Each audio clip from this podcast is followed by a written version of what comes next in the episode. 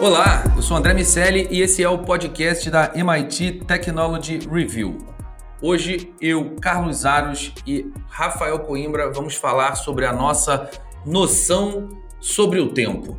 Nossa conversa vai se basear num artigo que saiu na Technology Review americana, que é a humanidade está presa ao pensamento de curto prazo e é assim que escaparemos. Ele foi escrito pelo Richard Fisher. O artigo começa falando sobre o fato de que o nosso senso de futuro se expande e contrai em função do tempo que vivemos. Mas é, sobreviver significa aprender novas lições com os choques que a sociedade está enfrentando agora.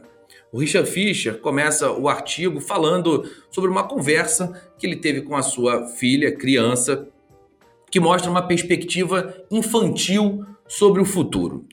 E aí, assim como as crianças expandem as suas percepções temporais à medida que envelhecem, o mesmo acontece com a nossa própria espécie ao longo dos milênios.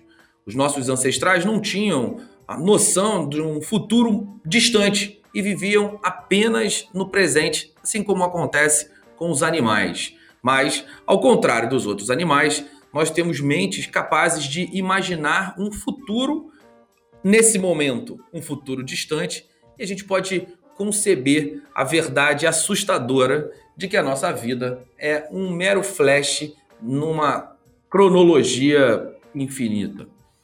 Ah, no entanto, embora possamos ter essa capacidade, raramente ela é empregada na vida diária esse é um ponto que eu quero conversar com os meus amigos, quero entender o impacto disso nas empresas. Se os nossos descendentes fossem diagnosticar os males da civilização no século XXI, eles observariam uma visão de curto prazo perigosa. E aí é, é, existe uma contradição, uma falha coletiva em escapar do momento presente e olhar adiante o mundo está saturado de informações e os padrões de vida nunca foram tão altos. Mas com frequência é uma luta ver além do próximo ciclo de notícias, do próximo, da próxima eleição, do próximo trimestre das empresas, do próximo campeonato, quando a gente fala dos esportes. Desde a era medieval existia um pensamento cíclico associado à colheita, mas o pensamento de curto prazo era muito rudimentar. E aí o Richard Fisher uh, ele cita o historiador François Hartog uh, e o fato de estarmos em meio a outro encurtamento sobre a visão de tempo. Ele argumenta que em algum momento entre o final dos anos 80 e a virada do século, uma convergência de tendências sociais nos levou a um novo regime de tempo que ele chama de presentismo. Ele define o presentismo como a sensação de que apenas o presente existe e esse presente é caracterizado ao mesmo tempo pela tirania do instante e pela esteira de um agora que não acaba nunca. No século XXI, ele escreve: o futuro não é um horizonte radiante guiando os nossos passos, mas sim uma ilha de sombra se aproximando na escala da civilização, é difícil testar empiricamente as afirmações daqueles que dizem que vivemos em uma era de curto prazo, mas os historiadores do futuro vão ter uma visão mais clara sobre toda essa história. A gente ainda pode é, perceber a falta de pensamento de longo prazo é, e o quanto isso faz com que a nossa sociedade sofra o Richard Fisher investigou os efeitos dessas experiências psicológicas sobre a noção do tempo e propôs o que ele chamou do acrônimo SHORT. SHORT de saliência ou projeção, o H de habit e overload de informações, o R de responsibility e o T de target de objetivos. E esse, na opinião dele, é o framework que vai né, nos fazer enxergar o futuro de uma maneira mais eficiente para a humanidade. Se a nossa percepção de tempo espelha de uma criança, então a nossa maturidade temporal como espécie pode ainda estar por vir. Talvez a gente esteja apenas num período tumultuado da adolescência e a idade vai trazer uma sensação de futuro mais profundo, como os adolescentes que são confrontados repentinamente com as consequências dos seus atos, talvez a humanidade esteja enfrentando uma crise provocada pela nossa visão de curto prazo e a gente espera que esse seja o choque que a gente precisa para crescer. Vou começar perguntando para o meu amigo Carlos Aros. Aros, é o seguinte: a gente acabou de lançar uma nova Technology Review, uma revista no Brasil, que fala sobre o presente desconhecido.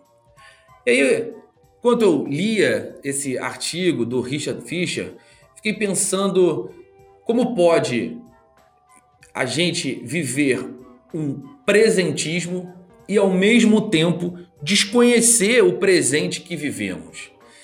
E aí, quando eu pensava sobre isso, falei: vou perguntar para o meu amigo Carlos Aros no nosso podcast da MIT Technology Review. Agora, essa bola está contigo, meu amigo. Essa é uma resposta difícil, né? Mas a gente tem uh, como, como ponto sempre a resolução de problemas, de questões que se apresentam bem embaixo do nosso nariz. É um pouco do que o Fischer coloca no artigo, né? E se a gente transporta isso para o mundo da inovação, para o mundo tecnológico, a gente hoje assiste a um sem número de projetos sendo desenvolvidos que miram única e exclusivamente problemas que supostamente nos afetam agora, ou que atendem a uma necessidade mercadológica de momento. A gente precisa resolver isso agora para obter os resultados agora. E a gente acaba não olhando as possibilidades que surgem para o médio e para o longo prazo. A gente desconhece o nosso presente não é? e aquilo que está acontecendo ao nosso redor, porque a gente está sempre olhando para os pequenos nichos. A gente está perdendo a capacidade de ter uma visão global, uma visão que abrace o todo e que conecte todas as pontas. A gente tem assistido isso é, nesse período recente, em que é, algumas soluções apresentadas, seja por empresas, seja por governos, elas a, tinham como único objetivo resolver o agora. E havia um questionamento sobre, ok, mas e daqui a um mês? E daqui a duas semanas? E nós somos incapazes de oferecer essas respostas de maneira objetiva. A gente acabava trazendo respostas com novas perguntas que nos colocaram em uma espécie de looping. E para muitas desses, muitos desses questionamentos, a gente ainda não tem resposta. A gente não consegue olhar a nossa dimensão do todo. Eu fico, eu percebo isso quando é, tenho conversas a respeito uh, de, de como a tecnologia beneficia uh, as pessoas e tive a oportunidade de participar recentemente de um, de um debate sobre esse assunto e surgiu a discussão sobre o verdadeiro impacto não é, de algumas plataformas, de, algumas, uh, de alguns dispositivos sobre as nossas vidas e os prejuízos que eventualmente podem surgir em decorrência de um uso equivocado dessas tecnologias. E aí, no meio dessa conversa, surgiu justamente essa reflexão de que essas ferramentas muitas vezes são desenvolvidas para criar uh, soluções, para apresentar soluções para problemas que sequer existem. E a gente perdeu o foco uh, dos efetivos problemas. Né? O, o, Fischer coloca, por exemplo, a questão uh, ambiental. Esse talvez seja um dos grandes desafios do nosso tempo, que vai, à medida em que nós é, é, consigamos superá-lo, vai viabilizar uh, o tempo dos nossos uh, sucessores. Mas a gente não consegue focar nele porque ele não se materializa de maneira tão acelerada. A gente está correndo, correndo, correndo, correndo, correndo, correndo, e a gente não sabe muito bem nem de quem e nem em direção a quê. Aros, eu estava pensando aqui que o meu presentismo foi tão intenso que eu esqueci de dizer que esse podcast é um oferecimento do SAIS e da Salesforce. Vou virar a chave para o Rafa e quero perguntar, Rafa, quanto você acha que as próprias redes sociais, a tecnologia, a, a estrutura que nós montamos de disponibilidade intensa, a gente tem os, os programas que a gente quer ver na hora que a gente quer ver, os livros que queremos ler é, na hora que dá vontade de ler. A gente tem as pessoas com quem queremos falar à disposição, em tese, o tempo inteiro. O quanto essa capacidade de satisfazer os nossos próprios desejos quase que instantaneamente aumenta essa percepção sobre o presente e diminui a nossa capacidade de enxergar e de esperar o futuro. 100%. Para usar uma frase que eu gosto do Douglas Rushkoff, que é um escritor norte-americano, ele pensa muito sobre esse assunto. Ele escreveu inclusive um livro chamado O Choque do Presente, ele diz que o tempo, hoje em dia, esse tempo digital, ele não flui, ele pisca. Então a gente fica ali num estado catatônico de scroll infinito nas nossas telas e não consegue avançar, não consegue pensar ali fora daquela bolha digital fragmentada. Né? Então o que está faltando é a gente, enquanto indivíduos ou enquanto em sociedade, para citar outro grande teórico desse mundo fluido, né? o, o, o Bauman, filósofo que fala da modernidade líquida, a gente tem que, de alguma maneira, dar um passo para trás e enxergar o todo. Eu sei que é difícil, essa, esse presentismo ele é tentador, ele às vezes é viciante, e a gente tem um legado, um passado, né? também que não foi resolvido. Então o Aro estava falando aí da corrida contra o tempo. É, às vezes não é nem resolver o presente, é resolver mazelas que ficaram acumuladas ao longo do tempo. Então, tanto do ponto de vista individual quanto do ponto de vista coletivo, governamental, nós perdemos essa capacidade de olhar para frente e para o todo. Pergunto né, para quem está nos ouvindo hoje: quem é o grande líder da humanidade? A ONU está fazendo 75 anos.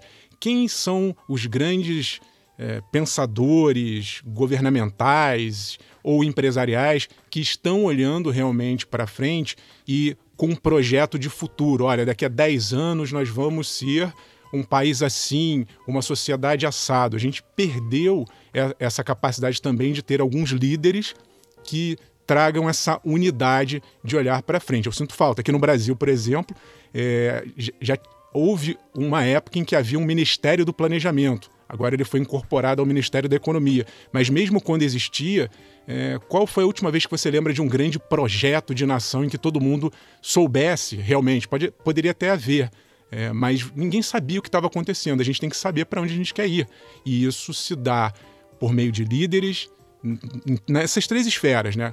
Governo, nas empresas e também na sociedade. Precisamos de pessoas que comecem a puxar essa corrente e alinhar expectativas para que a gente tenha um plano enquanto nação ou enquanto humanidade é, de futuro.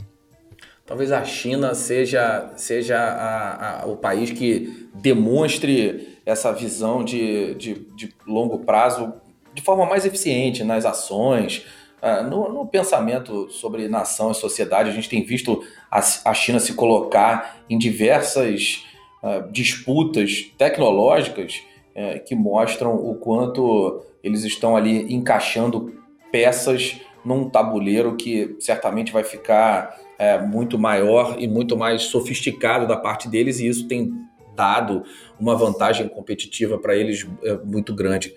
Diga lá, Aros. Não, eu estava pensando aqui enquanto o Rafa falava, né? Ele citou o Bauman, e aí o Bauman diz que o tempo, é, eu gosto dessa expressão, o tempo jorra em todos os lugares, né? E que a gente vai envelhecer, o tempo vai passar em todos os lugares, mas a passagem do tempo ela é diferente em cada lugar, dependendo da sociedade, da maneira como essa cultura se constrói. E quando você cita a China, André, é, é um exemplo de uma sociedade que reconhece e valoriza o tempo. Não é? A história milenar da China, é? assim como no Japão também, é, faz com que essa percepção de tempo não é, e a construção de um futuro uh, bem distante, baseada em um passado também bem longínquo, ela é natural, porque as construções foram feitas para durar, não é? As ferramentas foram feitas para atender a necessidades que são contínuas necessidades que vão aumentando, necessidades que vão se modificando com essa passagem do tempo, mas que são ferramentas que continuam servindo à sociedade. não se atende ao hoje. Né? E a gente olha a faixa etária, por exemplo, da população, uh, a idade média aí, né, da, da população japonesa, e a gente entende o ritmo dessa passagem uh, do tempo. Tem uma professora da USP, a professora Rosa Chubassi, que é uh, gerontologista e uma grande estudiosa do, do envelhecimento no Japão, ela fez alguns estudos trazendo comparativos. E a, a essência dessa, dessa diferença está nessa percepção de tempo e na valorização que se dá à passagem do tempo e a uma construção sólida não é, dos instrumentos que vão nos fazer atravessar essa jornada. Talvez pela nossa pouca idade enquanto nação, olhando aqui para o Brasil, uh, essa dimensão não seja uh, tão presente no nosso dia a dia, na nossa construção social, na nossa cultura. E aí a gente transporta isso para os empreendimentos que a gente desenvolve, né? a maneira como as nossas empresas operam, a nossa cultura né, de criar projetos e vendê-los rapidamente, fazer com que o próximo desafio venha e não se, se crie uma base que sustente esse desenvolvimento no longo prazo. E aí é por isso que eu gosto dessa expressão do Bauman, de que o tempo jorra em todos os lugares, mas a experiência de passagem do tempo é diferente em cada canto. E ela está baseada nisso, nessa história que a gente constrói. A gente precisaria construir uma história com um pouco mais de apego ao passado para conseguir projetar um futuro uh, mais distante, né? O Aros trouxe uma questão importante e eu queria chegar aqui para falar sobre as nossas empresas. A gente fez um podcast, um dos nossos primeiros podcasts aqui na MIT Technology Review, onde a gente falou sobre o quanto a, o processo de inovação associado a esse modelo de financiamento e de abertura de capital que privilegia ações trimestrais, quando as empresas, por lei, precisam divulgar os seus balanços, e, e, e esse pensamento de curto prazo faz com que as grandes inovações associadas naturalmente às hard techs e, e projetos que são mais complexos e, portanto, raramente ficam prontos em curto prazo, no curto prazo, o quanto esse modelo de, de pensamento e de operação atrapalha a inovação em si. Rafa, qual você acha é, que é o impacto do pensamento de curto prazo nas, nas nossas corporações, no mercado em geral, mas especialmente no Brasil? É, tem uma confusão, André, de achar que a gente só tem que pensar no curto prazo. Vou trazer aqui um aspecto psicotecnológico para é, ampliar nossa discussão aqui. Quando a gente está é, olhando para um mundo intensamente volátil, onde as transformações acontecem a todo momento, isso gera um grau de incerteza muito grande. E incerteza gera insegurança. Então, muitas pessoas ficam, às vezes, paralisadas ali com um certo medo. Existe essa utopia de volta ao passado. Não o passado que o Aro citou. O Aro citou um passado é, que é o que a gente deveria olhar, que, aquele que vai dar aprendizado cíclico para que a gente volte e meia aprenda com os erros e com os acertos. Eu estou dizendo de um passado utópico que não vai mais existir, a gente não tem como entrar numa máquina do tempo e voltar para o passado, a gente tem que olhar para frente. Então, qual é a estratégia? É olhar para frente, saber fazer esses planejamentos que a gente está é, dizendo aqui o tempo inteiro. Então, no caso das empresas, sim, olhem a longo prazo, mas saibam que, por conta dessa volatilidade toda, esse futuro ele vai mudar. E se mudar, aí sim você se adapta, você tem que ter agilidade e flexibilidade para olhar esses movimentos e ir se adequando. Mas é importante que você faça planejamento para um médio e longo prazo. O que a gente vê hoje, muitas vezes, é o pessoal nesse, preso nesse presentismo ou, no máximo, num futuro de curtíssimo espaço de tempo. E, e não dá tempo para você fazer nada é, de maneira adequada, olhando numa escala pequena. Então tem que olhar para um passado longínquo. A, a, gente é humanidade já há muito tempo, tem coisa para aprender. Tem que olhar para frente fazendo, criando esses cenários, mas sempre com essa capacidade e aí Portanto, vem a coragem, por isso que eu estou falando aqui do medo, que o medo às vezes paralisa, mas a coragem, a consciência de que é preciso ter ali aquela maleabilidade, flexibilidade, você e o seu time todo ir de acordo com a onda. Tá mudando para cá, a gente vai para cá. Agora o vento virou para cá, vamos dar uma, uma guinada sem medo, porque é assim que as coisas vão ter que acontecer cada vez mais. Agora o mercado precisa entender as coisas dessa maneira também, porque parte da pressão exercida nos CEOs, no C-level em geral, mas que, que acaba se desdobrando nesse pensamento de curto prazo, parte dessa pressão ela é construída pelos próprios acionistas, que entendem que vai haver uma variação negativa das suas ações caso a interpretação do mercado sobre aquele trimestre não seja boa e pressiona para que esses resultados trimestrais sejam sempre positivos, para que é, o lucro seja definido, seja ganho a, é, a, cada trimestre. Essa divulgação de balanço diz muito sobre a, a carreira do, do, do C-Level, e aí essa agenda pessoal acaba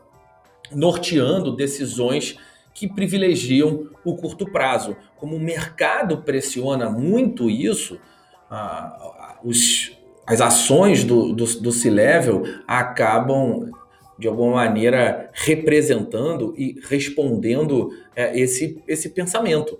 É, por isso que quando o, o, o Rafa colocou que a gente precisa pensar como sociedade, pensar o presente e o futuro como sociedade também, é, isso faz muito sentido. É, o governo, evidentemente, a, a gente é, precisa realmente algo que extrapole os mandatos e raramente a gente vê isso acontecendo. O, o padrão é que, ao tomar posse, é, um político é, destrua programas em andamento para colocar etiquetas em novos projetos, em novos pensamentos, etiquetas associadas ao seu próprio nome, e as empresas, ora, sim, pensam mesmo de curto, como curto prazo, para executar suas ações e ora respondem a uma pressão social. E aí essa, essa estrutura acaba de fato de alguma forma refletindo esse pensamento de presentismo que permeia a sociedade inteira, ainda mais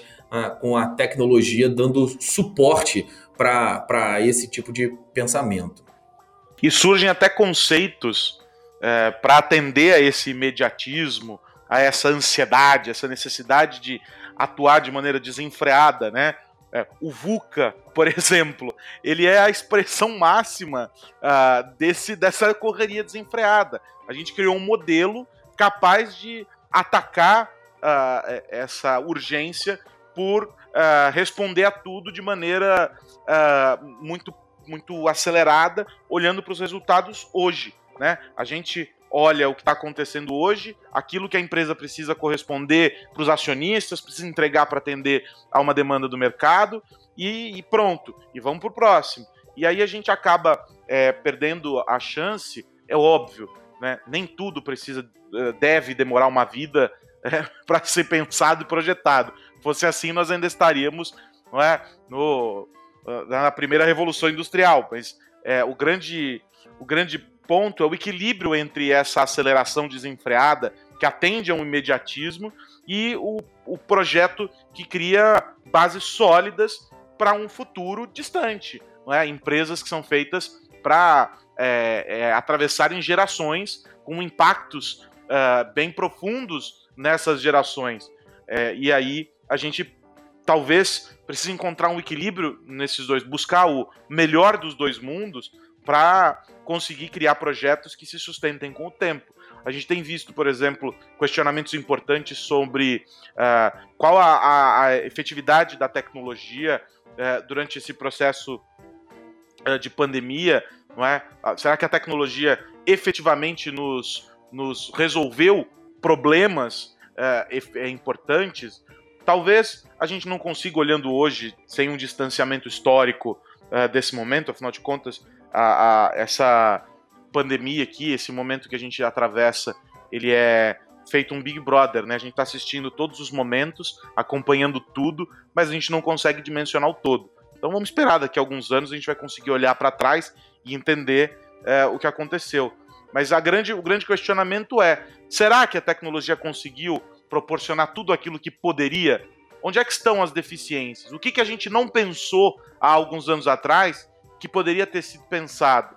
Né? A gente viu o Bill Gates, por exemplo, é, por meio de entrevistas, em alguns artigos, é, trazer essa discussão sobre como nós poderíamos ter feito algo do ponto de vista do desenvolvimento científico enquanto países, enquanto empresas, enquanto indivíduos, para evitar que se chegasse a uma situação como essa. E como nós não estamos fazendo algo também objetivo enquanto países, enquanto empresas, enquanto indivíduos, para evitar que uma próxima pandemia ocorra daqui a X tempo. Então, é, são questões importantes que surgem e a gente sempre cria modelos para atender esse imediatismo, mas a gente não cria um modelo para olhar uh, no longo prazo. Né? E, invariavelmente, quando são questões de longo prazo, ela e o Fischer coloca isso no artigo e é muito interessante porque ajuda a explicar inclusive o momento político em que a gente vive no mundo, né? Se são questões de longo prazo e tanto para empresas quanto uh, do, no, no, ponto de vista uh, uh, político, vamos colocar assim, é, elas são de longo prazo porque os efeitos imediatos ou não são percebidos ou eles são ainda muito muito pequenos e é, se tem uma indiferença é, para com esses efeitos. E aí a gente acaba criando teorias, a gente vai filosofando, entra a politização, o eu contra o outro, e a gente não chega a uma solução. Né? Os encontros, por exemplo, para resolver as questões climáticas, quantos aconteceram nos últimos anos? Quais os efeitos práticos dessas discussões? São puras teorias que não têm uma sustentação com base tecnológica, uma base social importante, sem resultado uh, efetivo. É pura filosofia. Só para deixar claro, caso nosso ouvinte não conheça, o VUCA, que o Aros se referiu, é uma sigla em inglês formada pelas primeiras letras de Volatility, Uncertainty, Complexity e Ambiguity. Volatilidade, incerteza, complexidade e ambiguidade, que no caso são os quatro conceitos usados para descrever um mundo em que vivemos e um mundo com essas mudanças rápidas e essa relação com o presente que estamos discutindo hoje. É uma é, eu não eu não explicaria melhor. curiosamente sobre essa sigla, a, ori, a origem do termo é, ela está no universo militar na década de 90, o, o, Exército dos Estados Unidos começou a usar a sigla VUCA para descrever os cenários e contextos de guerra que eram possíveis naquele momento, e assim era possível fazer os planos de contingência para agir em função de cada situação. Então, a, o, a realização, a percepção de volatilidade, incerteza, complexidade e ambiguidade que o exército teve é, naquele momento associada, claro, a esse cenário de guerra, ela se aplica em todas as, as esferas da nossa sociedade.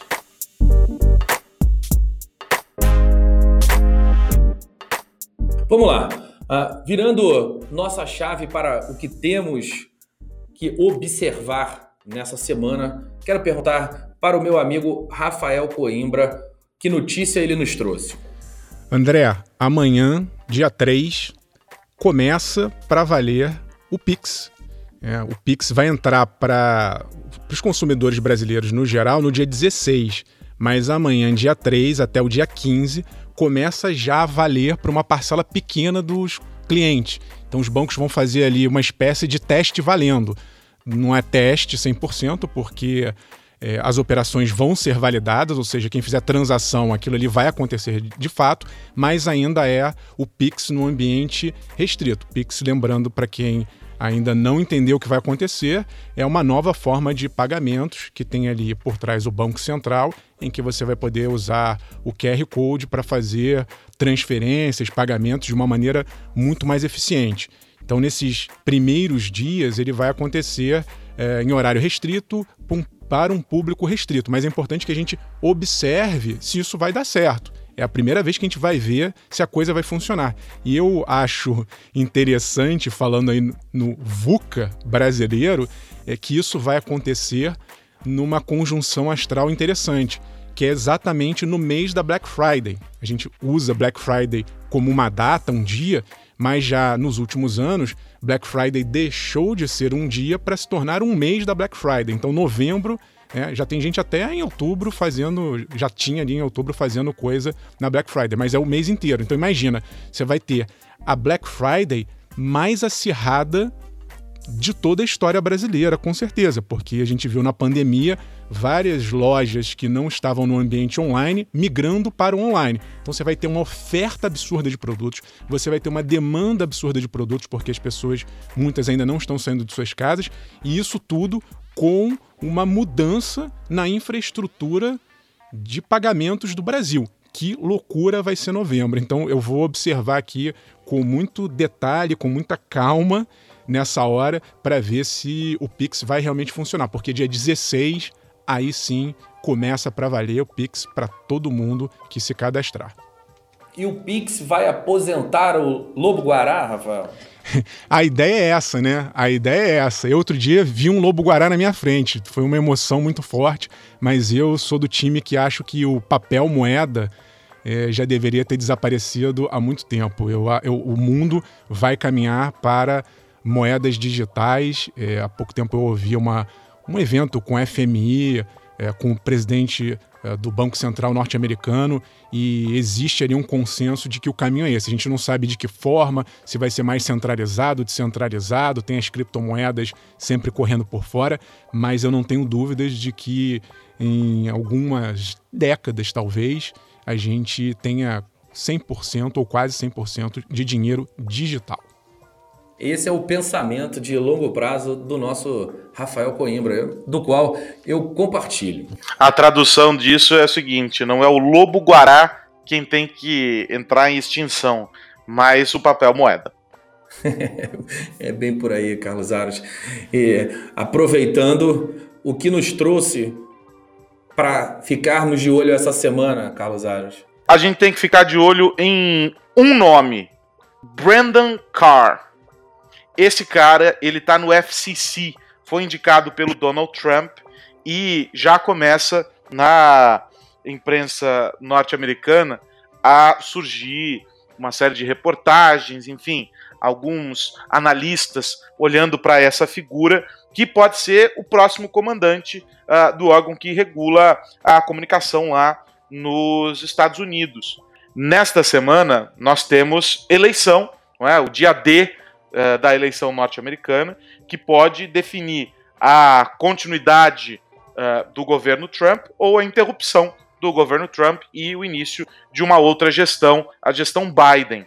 E se uh, for confirmada a continuidade da gestão Donald Trump, vai se intensificar, sem dúvida nenhuma, uma guerra que se arrasta já há um bom tempo entre uh, os conservadores, entre os republicanos e as plataformas. Quem acompanhou as audiências no Congresso sobre a moderação de discurso nas redes, alguns diziam que era a, a audiência sobre a censura promovida pelas redes sociais, percebeu figuras como, por exemplo, o senador uh, Ted Cruz é, bradando contra uh, o Jack Dorsey do Twitter, apontando o dedo e fazendo afirmações muito duras sobre o papel que Google, Facebook, uh, Twitter e afins uh, estabelecem sobre uh, como curadores, como censores, a maior ameaça à liberdade de expressão e etc, etc, etc.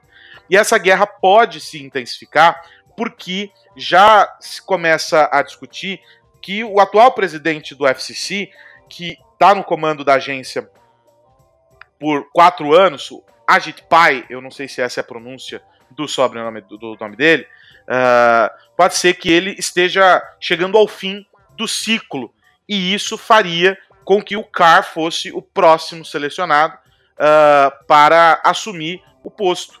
E aí, sem dúvida nenhuma, a missão zero, não é, do Brandon Carr seria uh, a regulação da mídia. Ele, inclusive, com a possibilidade de mudar um artigo uh, na legislação que tira a responsabilidade das plataformas por aquilo que é publicado uh, pelos, uh, pelos usuários, né? A seção 230 do, do Communications Decency Act, e, enfim, uma discussão bem importante que passa, primeiro, pelo debate entre os governos e as empresas sobre os papéis. Qual é o papel que deve ser é, exercido por cada um? O que, que é a, liber, a, violação da liberdade de expressão?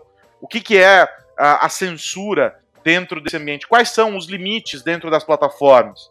E aí, isso tudo ganha contornos bem importantes, conectado àquilo que nós estávamos discutindo sobre olhar os problemas uh, do imediato e, e, não a origem do todo. Uh, uma, uma, discussão bem importante, cujo uh, debate está altamente politizado e a gente não sabe muito bem para onde vai.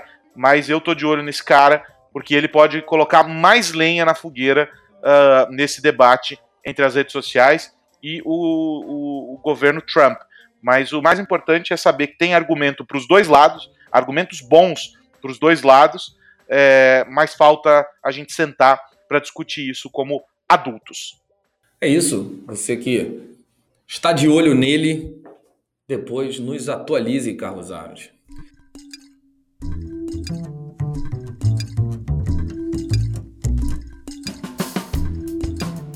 Meus amigos, é isso. Quero lembrar que esse podcast é um oferecimento do SAIS e da Salesforce. Meu amigo Rafa Coimbra, até semana que vem. Até semana que vem, André. E lembrando, para quem está nos ouvindo, uma notícia: Breaking News, nossa revista, primeira edição, já chegou. Então, se você quiser assinar, por favor, entre lá no nosso site, faça a sua assinatura, porque lá você vai encontrar um material riquíssimo é, preparado com muito carinho pela nossa equipe e textos falando do passado, do presente e principalmente. Principalmente não, é porque eu gosto do futuro, né? A gente está falando principalmente do presente. Eu puxo a sardinha sempre para o futuro. Mas para você entender o que está acontecendo hoje no Brasil, no mundo tecnológico, dá uma, dá uma entrada lá, e leia e diga o que você achou para a gente, porque a, a sua opinião é muito importante. Carlos Aros, até semana que vem, meu amigo. Até a semana que vem. Um abraço para você, para o Rafa, para quem nos acompanha. E já que o Rafa deu a letra sobre a revista, você pode é, participar, não é, da elaboração dos assuntos, das discussões que a gente promove na Technology Review, mandando e-mail para redação mittechreview.com.br ou se conectando com a gente por meio das redes sociais nós estamos em todas elas com arroba MIT Tech Review BR. E a minha dica, além uh, dos contatos, é você assinar a nossa newsletter. Tem um resumo bem bacana de tudo que está rolando no mundo científico, tecnológico e inovador em que nós vivemos. Bom, dito tudo isso, me resta convidar quem nos ouve para assinar o seu agregador de podcast assinar aí ó, o, o, nosso podcast da MIT Technology Review para que você seja avisado sempre que um novo episódio for lançado. E é isso. Semana que vem tem mais MIT Technology Review. Um abraço para você, Rafa Coimbra, para você, Carlos Aros, e para você que nos ouve. Tchau!